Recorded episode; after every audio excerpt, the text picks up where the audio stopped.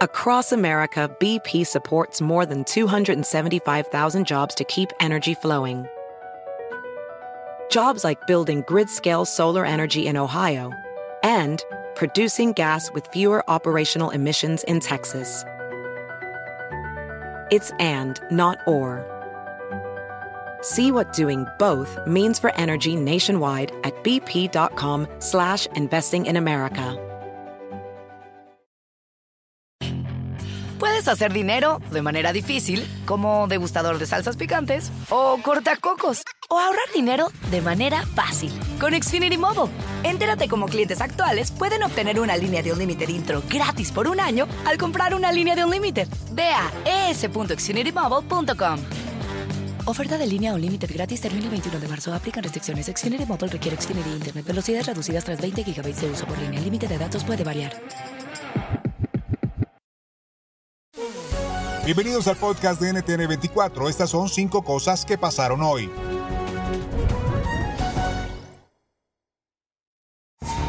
Comenzamos en Colombia, en Cúcuta, que vuelve a ser escenario de violencia. Dos artefactos explosivos se detonaron en horas de la mañana en las inmediaciones del Aeropuerto Internacional Camilo Daza.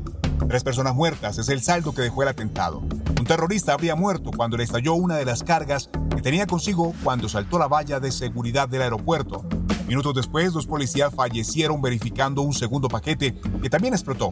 Inmediatamente se activaron las autoridades y comenzaron las investigaciones para determinar quiénes fueron los autores y cuál era el destino de las cargas explosivas. El análisis con el especialista en seguridad Jairo Libreros.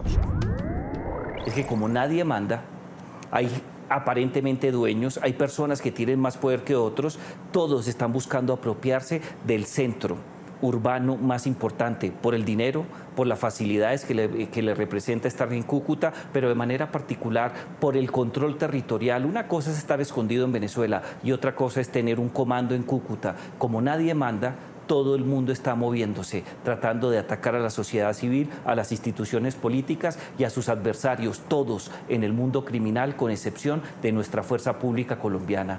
Cuando tú tienes una situación así, el resultado son constantes actos terroristas que van, como lo decía el informe, desde un intento de matar al presidente de los colombianos hasta destruir cualquier infraestructura o matar a personas que se encuentran en un aeropuerto. Se busca generar el mayor caos posible para que los actores ilícitos puedan gobernar con absoluta libertad. El embajador de Estados Unidos en Ecuador, Michael Fitzpatrick, denuncia la existencia de narcogenerales en el país. Sus declaraciones han generado revuelo y el presidente Guillermo Lazo le ha pedido precisión. ¿Hay realmente altos mandos militares con vínculos con el crimen organizado en Ecuador? Se lo preguntamos al general Paco Montallo, ex jefe de las Fuerzas Armadas del país y ex alcalde de Quito.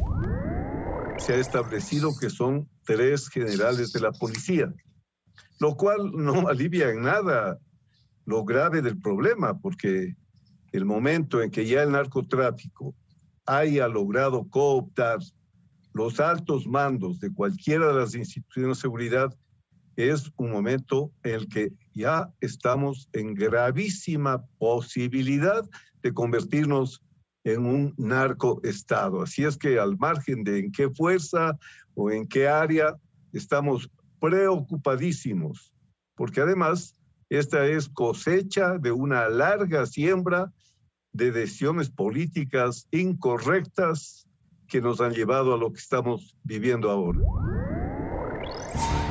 Poderosos tornados han afectado al centro y norte de Estados Unidos. Solo en Kentucky, el estado más afectado, ya hay más de 70 muertos. ¿Por qué están siendo tan severos estos fenómenos naturales y cómo debe enfrentarse una emergencia climática como esta? Lo explica Joshua Wurman, cazatornados e investigador atmosférico en la Universidad de Illinois. La mayoría de los tornados en los Estados Unidos ocurren en la época de primavera, pero a veces las condiciones son muy buenas para los tornados, incluso en el invierno.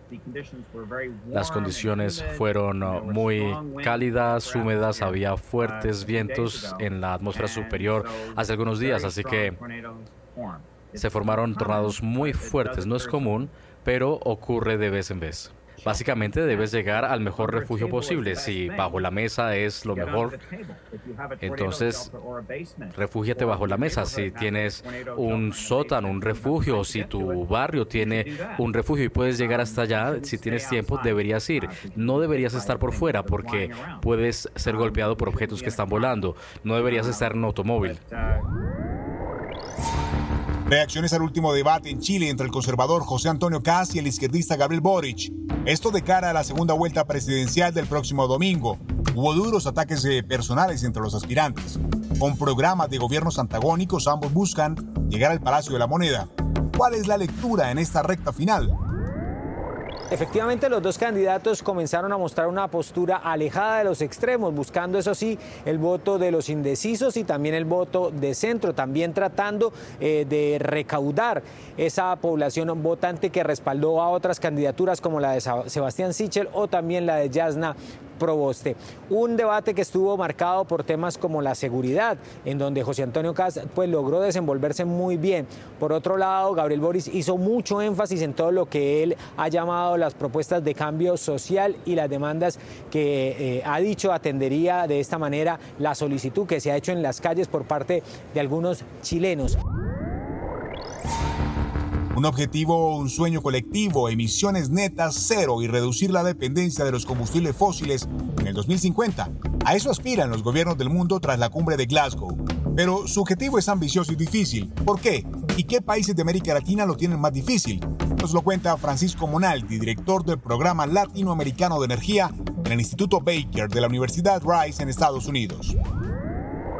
Los más dependientes son Venezuela, Ecuador y Colombia, que tú mencionaste. Colombia, a pesar de que tiene muy pocas reservas de petróleo, todavía en conjunto el petróleo y, el carbón representan la mayor parte de las exportaciones de Colombia, o sea que ese es un tema complejo. Venezuela sigue siendo un país dependiente del petróleo, a pesar de que la industria petrolera se ha destruido y Ecuador también eh, eh, es importante. Un nuevo jugador, que es Guyana, se va a transformar en el principal productor per cápita del mundo, justo cuando se está cerrando la ventana de oportunidad de desarrollar esos hidrocarburos.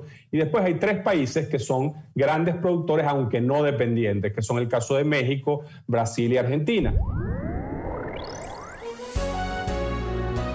Si te gustó este podcast, puedes buscar más de nuestro contenido en nuestra página web www.ntn24.com. En NTN24 tenemos una red de corresponsales en las Américas que nos permite tener acceso de primera mano a toda la información y hacer análisis sobre los eventos más importantes de la región. Qué gusto estar con ustedes. Yo soy Hugo Vecino en Twitter, arroba Hugo Vecino. En el podcast de NTN24 te informamos y te acompañamos. Y en esta época de fin de año te deseamos una feliz Navidad.